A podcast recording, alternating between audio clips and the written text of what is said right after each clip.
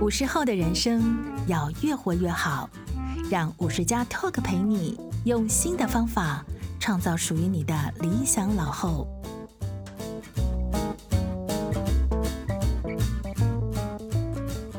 Hello，大家好，欢迎收听这一集五十加 Talk，我是周慧婷。今天要跟大家聊的，一个大家非常关心的话题，就是我们有没有办法让大脑冻龄呢？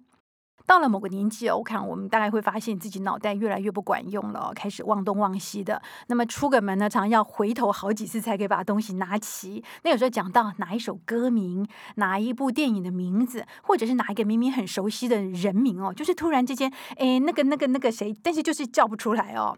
还有就是跟人家讲话的时候，也常常出现一个蛮糗的状况，就是，哎，我认为这件事情有三个重点：第一是什么什么，第二是什么什么，然后第三。就突然想不起来了，所以像我自己现在就学聪明了，我会讲说，嗯，我有以下几点建议，然后第一点是什么，第二点是什么，反正到时候讲几点就是几点了，然后后面忘记的就算了哦。好，我想遇到刚刚我们讲的这些种种状况哦，通常大家会调侃一下自己，就说，哎呀，老了老了。其实哦，记性变差是每个人年纪大了之后就一定会出现的现象吗？我们有没有办法去改变，或者是去改善、避免呢？那么记忆力减退算不算是一个警讯？我们要怎么样判断它是不是失智的前兆啊？还有就是有没有哪些做法是可以让我们大脑回春的呢？今天针对这么多的问题，我们要请教的是星光医院神经科主治医师汪汉成汪医师。汪医师好，主持人好，各位听众大家好。好，汪医师呢，刚刚才从门诊结束赶过来哦，非常的辛苦。我平常呢很喜欢看汪医师的这个文章分享，那么因为我们知道这个大脑啦神经是非常复杂的组织哦，但是汪医师呢总是可以用非常浅显的方式让大家能够听得懂。那么一开始我就要先问汪医师了，大脑呢是有年龄的，一个人呢他在二十岁、五十岁还有八十岁的脑一定长得不一样，这样讲对吗？是的，这倒是一个不小的问题哈。我用简单的话跟大家解释一下哈。那我先给一个观念哈，活到五十岁以上是不自然的。怎么这样说呢？哈、哦，呃、嗯，我解释一下哈。比方说，在欧洲，意大利好了，两百年前人的平均寿命是多少呢？三十岁。一百年前，意大利人的平均寿命是多少呢？是四十岁。现在是八十多。这一百多年内发生了什么事情，让寿命变成两三倍呢？就是人从自然的环境脱离，进入一个人为的不自然的科学的跟医学的环境。嗯，所以这是不自然的。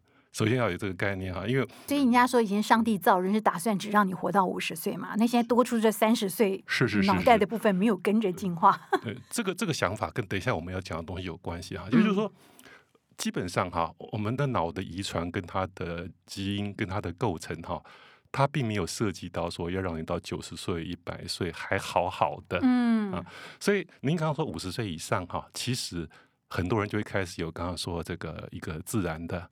他的记忆力减退，那么也许或慢慢的就不如以前，也不如以前那么灵敏。那现在关心的是说，是不是失智症的前兆嘛？那我们先讲，年纪到了一个程度哈，我们要保持本来就不容易，那个就是逆天的。我们是靠着现代的好的科技跟医学来帮助我们维持这个东西。所以您刚刚第一个问题是对的，人的年龄本来就跟我们的大脑的智能的变化有关系。那这里头牵涉到两个因素哈，一个就是说我们的大脑的细胞哈，那从出生开始它不太会增加，嗯。啊，那它随着时间它随着退化了，有些时候是因为退化，有时候是因为一些伤害，有时候是因为一些疾病。它慢慢会减少这个数目，嗯，所以这是第一个，它是数目会减少。你的意思说，从出生开始，它就一直在属于递减的状态，是，是吗？基本上，它就算会有增加，也是少数。嗯，但这里有一个您说的一个很重要的观点，细胞的数目是会变少哈，但是细胞之内的连接会随着学习不断的增加，嗯嗯嗯，所以说整体的功能哈，并不单纯看这个细胞的数目多少，还有看它的连接跟我们的使用的方法。所以基本上您说的是对的。如果说我们要想要逆天哈，抵抗这个大自然的退化的话，我们必须做一些逆天的事情，就是我们并不觉得舒服，嗯，并不觉得很想要做的事情，我们必须做，必须要去做，才有办法达到我们的违抗大 自然的效果。OK OK, okay 好，那我们来讲这个大脑的老化，除了刚刚我们举了一些例子，自己的主观感受，如果在科学上哦，呃，目前当然除了透过电脑断层啦、核磁共振这些扫描之外，假设我们可以把大脑打开来，然后进去观察看清楚，我们可以看到年轻的脑跟老化的脑有什么不一样？有的，基本上第一个，叫它的体积就会缩小嘛。Okay, 我们常说脑皮质萎缩嘛，嗯、提出来就是因为我刚刚说神经也缩小了，再加上可能累积一些小小的病变。那例如说，有些人他有三高没有控制。那么会有小小的中风，但是自己不知道。嗯，小血管堵塞以后，这脑细胞会越来越少，越来越少。那自然的退化也让第一个它的会变小。那第二个，如果我们有机会把这些人的脑子的切出来看的话，哈，要显微镜下看的话，会看到一些几个现象。一个就是越老的脑，它的小血管的变化越明显。嗯，刚刚说过怎么样的变化？就是小小的堵塞。哦，OK OK。血管硬化嘛，哈，血管硬化。尤其是当然你说很健康的人，他硬化的慢。但是如果说不健康的人，又有三高、有抽烟、有心脏病的人，他可能就硬化的快，那么他就一些小洞都会跑出来哦。那再来就是这个一些其他，如果说不小心常常反复的伤害到撞到头的话，里头有小出血，这个都也是有可能，这都会伤害脑子。所以出血是一个对脑呃蛮大的伤害的一个主要原因，是吗？是是是，出血它是会造成一个累积性的伤害，会使得它更容易造成以后的脑退化。那再来就是刚刚说这个，如果说一些退化性疾病，比如说前期的阿兹海默或者阿兹海默的话，嗯嗯嗯、你会看到一些它典型的病理构造的变化，比如说细胞里都有一些说叫做纤维结节的累积，还有类淀粉的沉积，此类的变化。呃，所以呃，就像外表啊，有人看起来就比实际年龄来的年轻，是是是。那有的人可能就比他同年龄的看起来就比较衰老一点哦。呃，这个当然造成原因非常多啦。是是是。比方像我爸爸，他现在已经八十七岁，那身体当然各方面的功能不如以前，可是他的头脑还非常的清楚，是是是，啊，对数字还非常的敏感，然后呃，讲话逻辑也很清楚，还会跟你开玩笑，有幽默感等等。所以这个我。注意到他也没有特别做什么脑部的养生，或者是特别的训练，这个是跟天生的基因有关吗？您这个问题也是重点哈，您是在问说什么样的人比较会容易脑部衰老，什么的人样的人比较不容易脑部衰老哈？是。那这个我们现在已经有不少的科学证据了哈。那我们决定一个人的脑部的功能哈，我自己把它整理成两个。嗯哼。那我们把大脑比喻作你的存款好了。嗯哼。好。那基本上你要有看起来有钱哈，一个哈就是说你累积的多，那第二个就是你虚耗掉的少。OK，好，虚耗是什么呢？就是我刚刚说过的，您的脑细胞因为某些原因，如果是退化，比如说阿兹海默症或者一些其他的退化症，像路易体失智症这些东西，我们现在医学上还没有百分之百知道它的成因是什么。但是我们知道，可能跟一些遗传倾向有关系，哈，嗯，那跟基因有关系，那这个就是它会耗得比人要快一点。第二个，刚刚说，因为三高，因为抽烟，因为心脏病，造成小血管的那个堵塞，长期累积一下，我们叫做血管性失智症嘛，哈，那这个东西又是一个虚耗我们的存款的一个东西，就是你剩的就少了，这是虚耗的多。第二个很重要，说我们要减少它的虚耗，叫做你有三高。抽烟起码要戒掉了哈，嗯，那么酒要不要喝太多？那你就是三高一定要好好控制哈。有什么病要治什么病，有一些代谢性的疾病哈，感染性的疾病也会影响我们的脑功能，有病就要早治，这个可以让我们脑的消耗变慢一些，变早，这是这一部分。那如何增加它的存款哈？人家要增脑存款，这个东西就很重要哈，就是我们要一直去锻炼我们的脑子。我刚刚前面一直强调哈，让我们的脑子长生不老是逆天的行为啦，所以必须要做逆天的事情，做一些我们很不想做的事情，就是不能让我们的脑子太舒服，要时时给自己的脑子非常多的挑战。是，所以刚刚讲到的非常重要，你要让存款多，一个就是要多存，另外就是要花的少，对不对？所以这也是我们今天要谈的重点哦。所以先请医师帮我们列出来哦。哪些因素是会影响到老年龄的？从不管是饮食啦、运动啦、各个生活习惯各方面，还有刚刚你讲的其他疾病的影响。我们如果撇开呃其他疾病不论啊，反正大家知道这些病跟它有关，所以你有病要治病。就算在没有疾病的情况下，我们现在确知哈，有好些个因素会影响我们大脑年龄老化的的的速度了。嗯。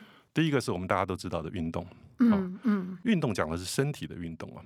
大家会觉得很奇怪，你身体不在练肌肉嘛？怎么会跟脑有关系？对。可是很奇怪，你身体在运动，你的脑也会变好。其实你在运动当时，你的脑子是在活动的。我们脑子是一个整体。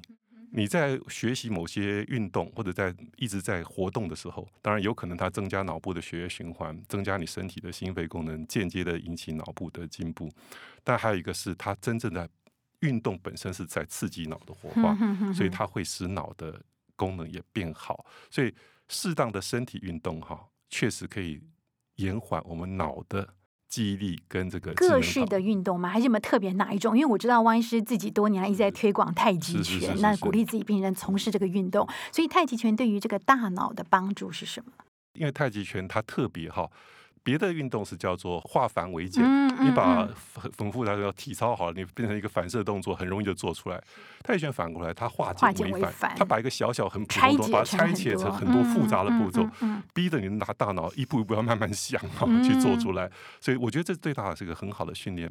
其他的运动哈，基本上只要有达到适当的运动量啊，在人家的研究里头，并没有说一定说哪一种比另外一种更好，但你只有运动到，就一定比不运动要好。Okay, okay, 这是第一点。嗯嗯、身体的运动。可以减低脑的老化的程度。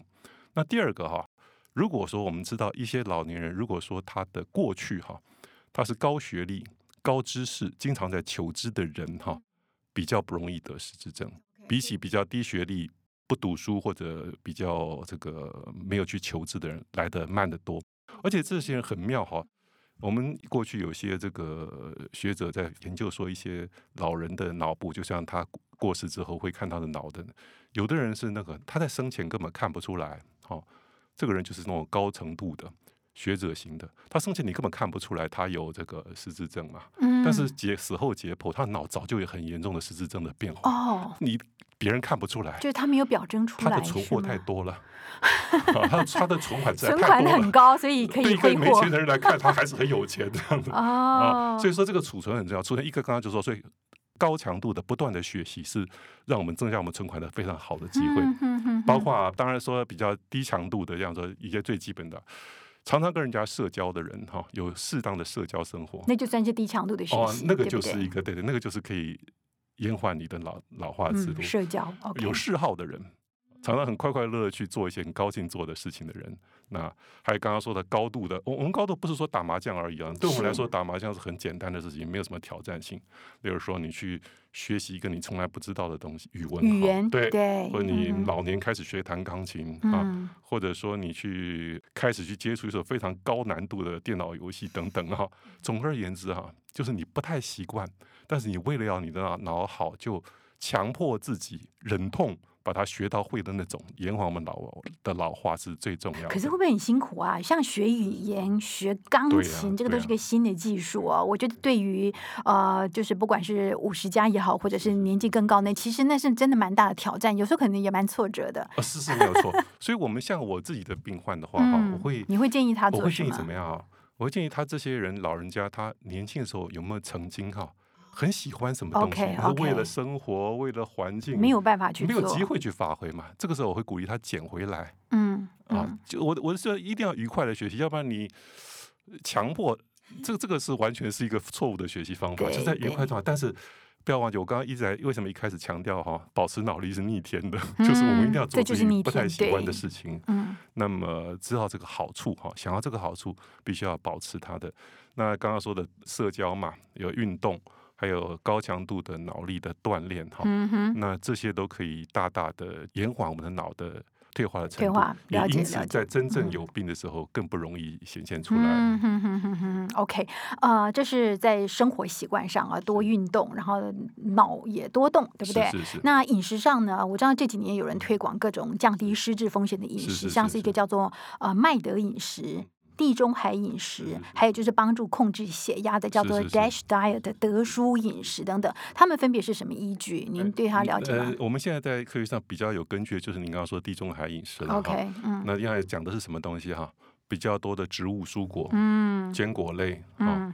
那脂那个脂肪酸就是你要用不饱和脂肪酸啦，就是比较少动物油，多植物油，尤其是像橄榄油那类嘛。是。那肉类的话，可能避免猪啊、牛啊这些东西，而比较多鱼的鱼肉这样子哈。那这些东西，那为什么哈？其实你仔细对照一下就知道，这跟刚刚我们说的三高很有关系。嗯哼。它减低最多的是我们这个血管性的失智的这一块，因为为什么呢？你少了胆固醇啦，那你盐也少了，那么植物多了，那么久了久而久之，你的身体的血压会比较平稳，那么胆固醇累积也会比较慢。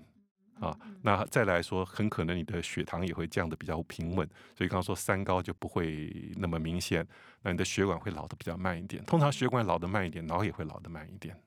所以就是好的油，高品质的蛋白质。然后最好以白肉取代红肉，是是是，尤其是鱼类。嗯哼哼哼哼，OK，好，这个在讲到饮食的部分，呃，如果说我们要很简单的把食物分成两种，一种是有帮助大脑健康的，另外是破坏大脑健康的。那前者我们就多吃，后者我们就少吃，这样好像大家比较好遵循一点。那么除了刚刚医师讲的这呃好的油跟高品质蛋白质之外，有没有哪些东西？呃，健康食品也好，或者说是哪一些的食物是可以大家尽量多多去摄取的？嗯，这一部分如果是在在外面坊间的所谓的健康食品，这一部分大家宣传很多了，嗯，对。但事实上，真正有科学证据倒没有那么多哦。所以我觉得我们在对食物的看法啊，是还是自然的胜过不自然的。嗯，加工过的当然会比较没有那么优质啦。所以为什么地中海的食我们刚才推荐，就是因为它加工过的少，是人工的它添加物哈。跟一些什么塑化剂什么那个是比较少的，因为我们认为那个对我们整个整体的人的健康是不好的。嗯嗯。但是你说一定要做出一个什么复杂的健康食品，跟你讲说吃了这个最好，在我们看起来可能那是道听途说比较多一点了。我们要掌握的是真正的自然食物的构成。嗯嗯嗯嗯嗯。OK，天然食物还是比较重要，什么坚果啦，对对，莓果类啊，这些是不是？OK，好。那么接下来想跟医师请教的是睡眠哦，我知道这是个其实听起来还蛮棘手的问题，因为睡眠品质不好。本来就是更年期开始之后的一个很普遍的症状，是是是啊，我们因为脑部老化，所以影响到睡眠的品质。但是因为睡不好，那又导致大脑的老化，这个恶性循环有解吗？呃，睡眠对脑很重要，是因为我们睡眠有两期，一个叫做快速动眼期睡眠，嗯、那个时候我们在做梦了哈，嗯嗯，一个叫做非快速动眼期睡眠。我们现在还搞不太清楚到底我们人为什么需要睡眠了。不过有几点比较知道的，第一个就在非快速动眼期睡眠里头，脑子发出大出的慢波的时候哈，它那个时候在重组我们脑内的记忆，跟我们巩固我们的思考哈。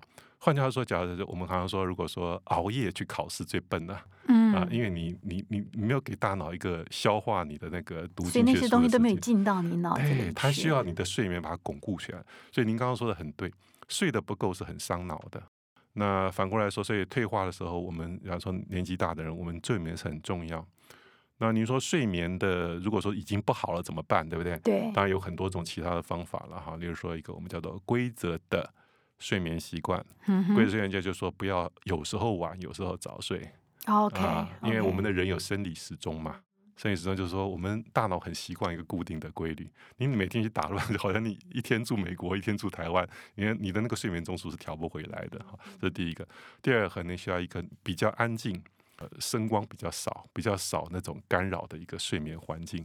当然，你也要注意像被单啦、哈寝具啦的舒适性，甚至气温的调节，这些都是一个很重要的睡眠环境。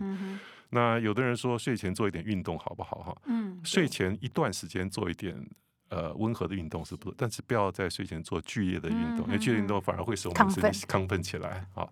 那么吃一点点食物有没有帮助呢？不要吃太多啊，可以吃一点点的那个食物。但是其他方面，我刚刚说，除了这种睡眠的，我们叫睡眠卫生啦，良营造良好睡眠环境，规则睡眠，一个很重要的恐怕还是要想办法哈，减压哈，就是不要在脑子该休息的时候，还不断的在让你的一些杂念、一些责任哈，在你的脑子里萦回不去，这个时候需要一点自己的修养了。实在不行的话，当然要求助专业啦哈，比如说我们医师，像我们的身心科啊，神经科也好。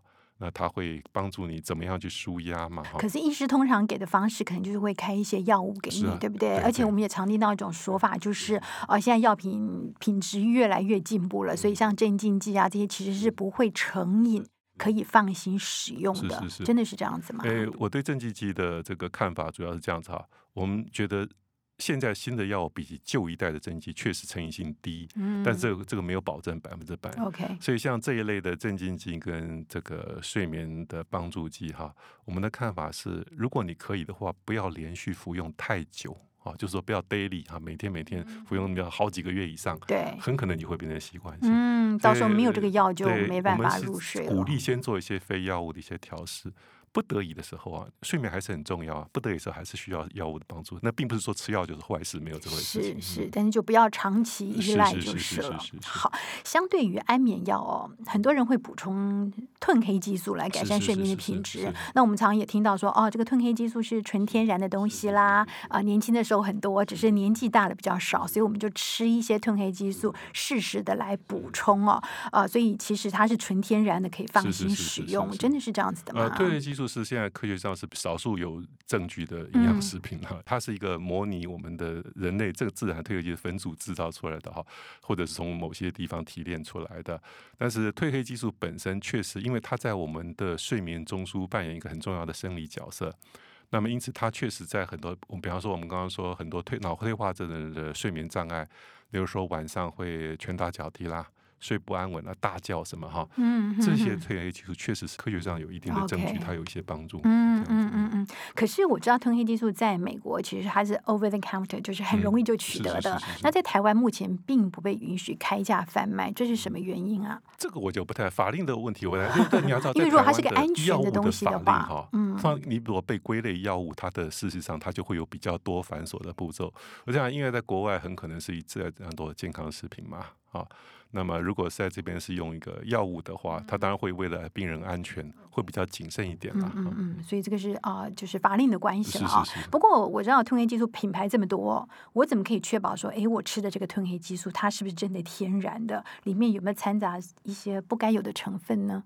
这个我们没有办法知道，可能要相信检验那个检验者的。比如说，我们总有一个检验的过程嘛，公公家的有公信力的检验过程哈。嗯嗯嗯。不过我我我还是觉得哈，就是在睡眠这方面哈，不管是在睡眠或者保健，或者说防止老化，我个人觉得这些东西，它它说可以站在一个辅助的角色啦。嗯哼。不过刚刚说过几个重要的自然的哈。如果我们能做到的话，尽量做那些可能会比这个更好一些。是是，就是规律很重要，对不对？就是你可能是晚睡没关系，晚睡晚起，晚睡晚起就规律一点。还有就是每个人真的需要睡眠的时间，可能小时数也没有一定要怎么样，也不一定。但是就是因为现代人可能比较习惯睡得比自己该睡的少一些，因为事情太多嘛。啊，对了，还有一个事情。我是觉得你要真的睡得好哈，你床上不要放手机啦。这个现在很一般人，都很难做到。呃、你如果说半夜睡醒了以后再看手机，很难再入睡。嗯、我自己也有经验呐，不是？是是是。因为它那个东西，那个光进去之后哈，会让你的大脑怀疑现在是白天这样子，所以我觉得就是要减少干扰了。好，所以从几个不同的方向，一个就是饮食上、睡眠上、运动，还有就是不断学习新的事物啊。不过我们来回来看看，一般讲的老话哦，就是最明显征兆，当然就是。我们刚刚提到的记性变差，不过记性它实际上只是一种的表现方式哦。比方我们常看到有些长辈变得比较固执啦，比较愤世嫉俗啦，还有疑心病比较重，老觉得什么东西都是被人家偷走了这样子，或者是容容易忧郁等等。这些也都算是脑部老化的一种迹象嘛？啊，这个也是好问题哈。例如说，您看我的大脑不思议 啊，是是是是是，对。那它里头就有告诉我们哈，我们人的大脑分很多不同的区域，负责不一样的工作。是。例如说，我们说记忆力是由我们的颞叶在负责。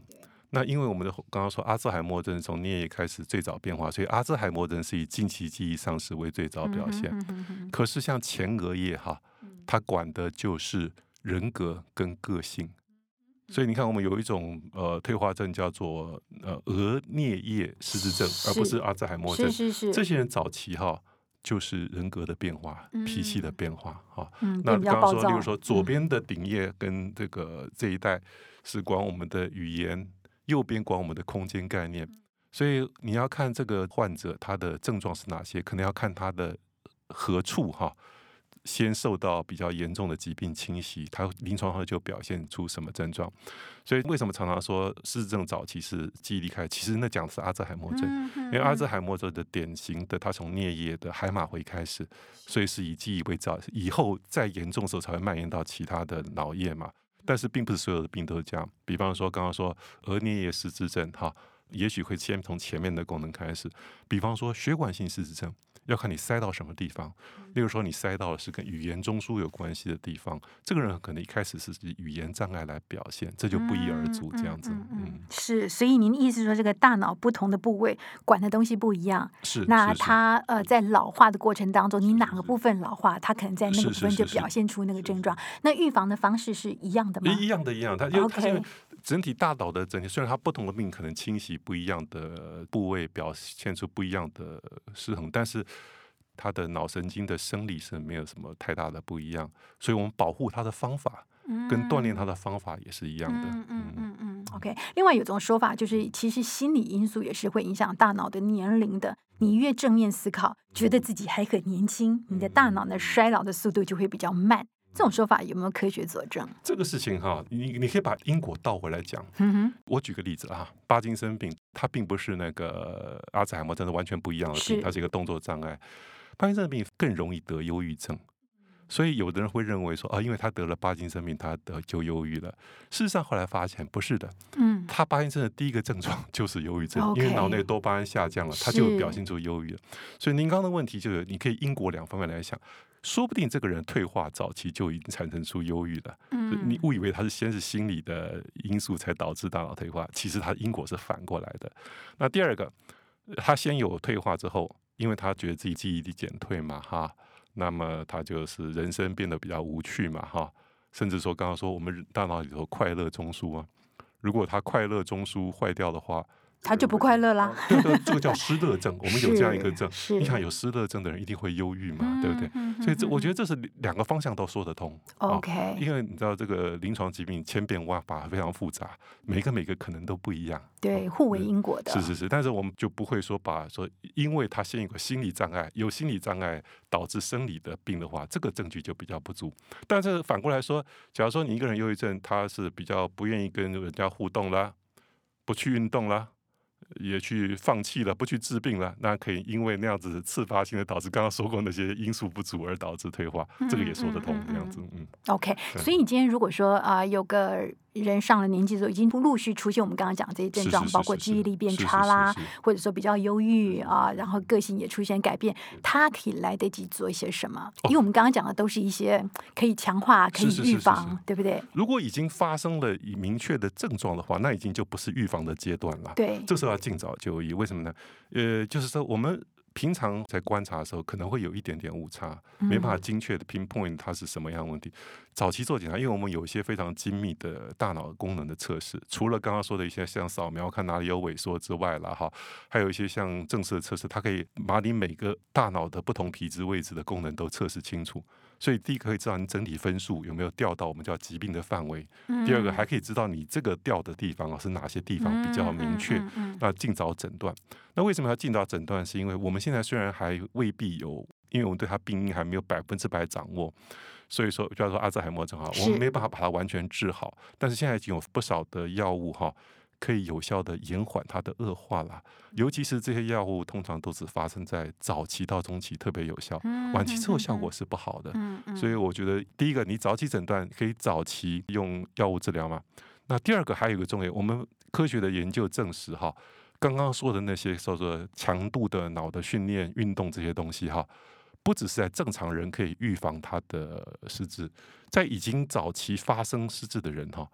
做这些事情还是可以延缓他疾病的往后蔓延。刚刚说过，在这个时候才开增加他的存款哈，时犹未晚，还是可以给他撑得更久一点，让他比较晚变成穷人。OK，了解了解。好，这个是这个疾病治疗的这个层面了啊。是是是是啊，那另外我们刚刚还是谈到，就是说在。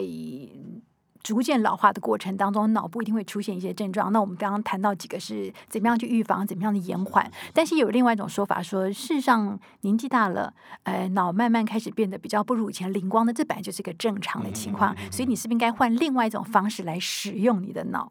呃，怎么说换？也就是说，比方你就接受，呃，你的记性已经不如从前了啊，你就开始去一些太细节的东西，你就不要去管它了；太忧郁的东西，你就不要去再去理会了，让自己脑过得比较轻松一点，这也是一种说法。那这是我们从旁观者是说来容易，呃，我们常常有一种误会啊，以为说失智或者说退化老人他是。他并不会不快乐，他其实是舒舒服服的，嗯、这是很错误的观念的。嗯嗯、因为哈，不晓得你有没有看过一个电影叫做《父亲》哈？啊啊，啊对不对？是是是。所以他并不不如不像我们想象中可以悠游自得，有少数会哦，但是大多数并没有那么快乐。嗯、这是第一个。嗯嗯、那第二个哈，就像刚刚说的，我们就就顺其自然，OK 啊，因为这是人生选择。那么刚刚说，我们开始不要逆天，我们顺应天意，对不对？那这个时候也要考虑到，因为多少，第一个，他还是会增加自己跟别人的负担嘛。我们还希望能保持久一点这样子了哈。那但是这这这是纯医疗的看法啦。那当然你说每个人有自己的人生选择哈。那大家愿意就好了。我刚刚说过，这很多东西到后面这些年头哈，很多都是选择而已。嗯嗯嗯嗯嗯。OK，好，我们今天非常谢谢王医师跟我们聊了针对我们这个大脑哦，就是在进入了五十加以后的这个阶段呢，一些啊、呃，不管是保养也好啦，或者比较的正确的认知方式。今天非常谢谢。好，谢谢主持人，谢谢各位听众。好，我们今天节目进行到这边。如果喜欢今天节目内容的话呢，欢迎到。Apple Podcast 给我们五星好评，那么也感谢您的收听，谢谢王医师，谢谢谢谢。